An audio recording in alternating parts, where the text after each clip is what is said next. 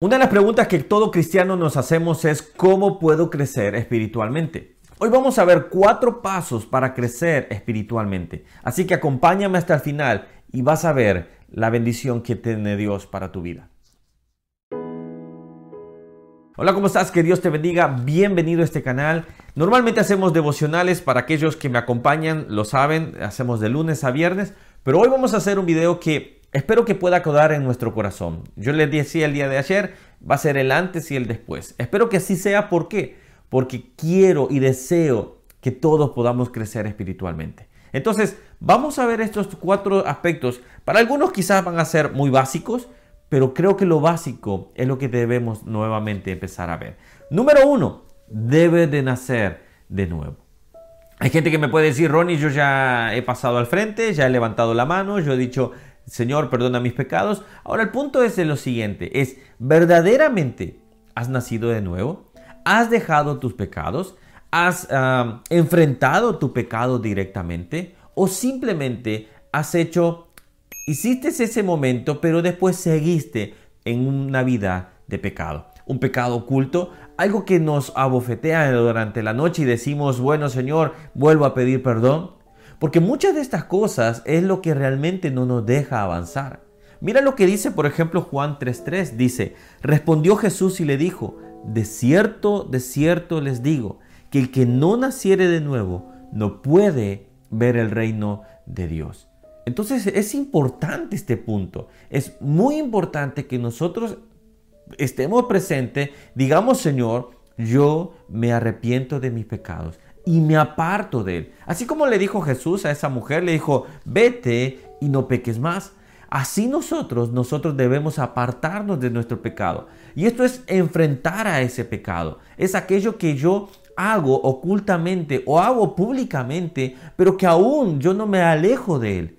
Eso no, no me deja vivir en santidad. Quiero decirte lo siguiente, hasta que tú no incorpores una vida de santidad, no vas a ver crecimiento en tu vida.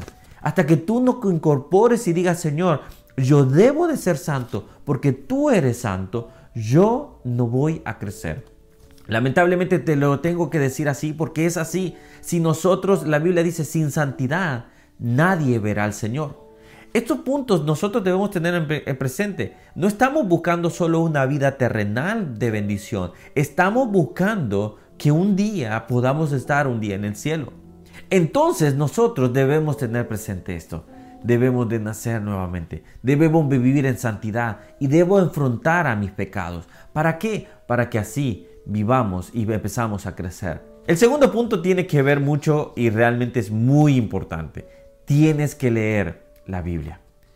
Yo quiero decírtelo de esta manera. Cuanto más tú tienes contacto con la Biblia, más impacto tendrá ella en tu vida. Escúchalo bien, cuanto más tú tengas contacto con la Biblia, más impacto tendrá ella en ti.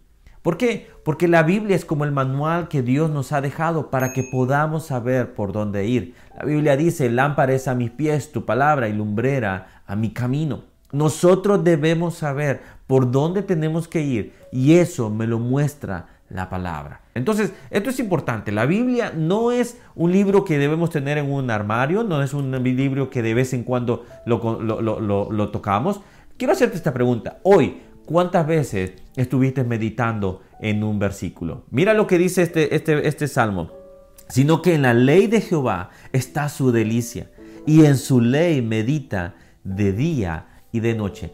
¿Cuántas veces meditaste hoy en un versículo bíblico?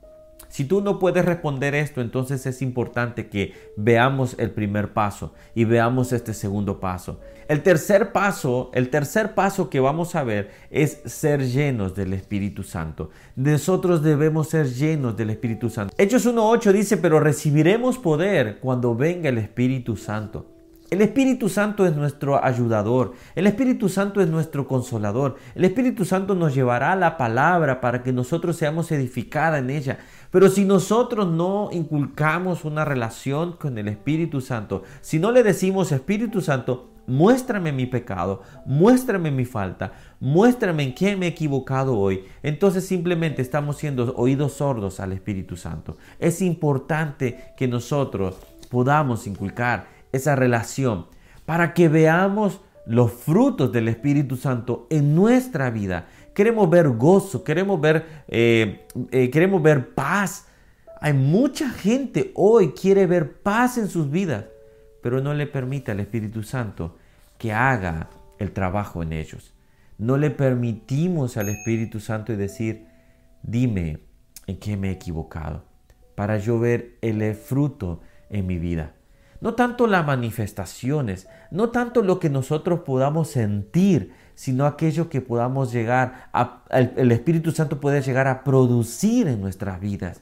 Eso es lo importante. Entonces es importante el tercer paso. Y el quinto paso debemos tener, el cuarto paso, perdón. Y el cuarto paso es tener una vida de oración es que nuestras oraciones puedan llegar y decir al Señor, Señor, queremos cubrir nuestra vida en oración.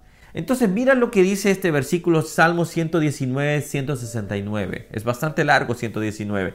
Llegué, llegue mi clamor delante de ti, oh Jehová, dame entendimiento conforme a tu palabra.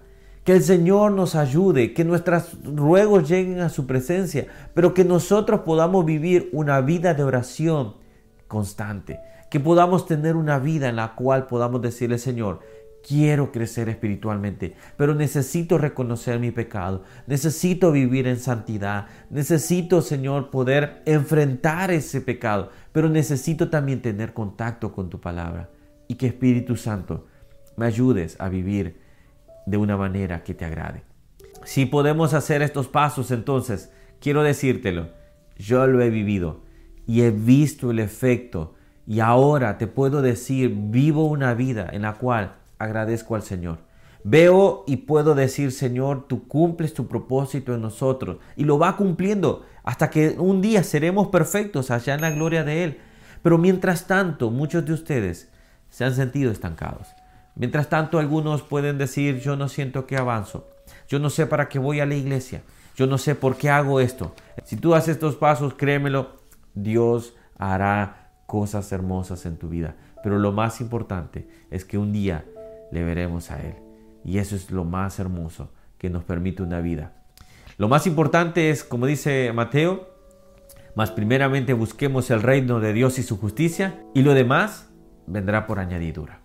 Esto es lo más importante. Al tener crecimiento espiritual, tenemos una vida plena. Créemelo. Confía en lo que te estoy diciendo, pero confía en la palabra y eso es el efecto que tendrá. Dará una vida plena, pero también te permitirá vivir para agradar a Dios. Gracias por acompañarme en este video, espero que haya sido de bendición. Si te ha gustado, por favor déjame un comentario, déjame un me gusta, nos ayuda a poder llegar a más personas. Si no te has suscrito a este canal, hazlo por acá. Y vamos a empezar a ver Deuteronomio, vamos a ver de qué va a tratar, así que acompáñame en el siguiente video de qué va a tratar Deuteronomio.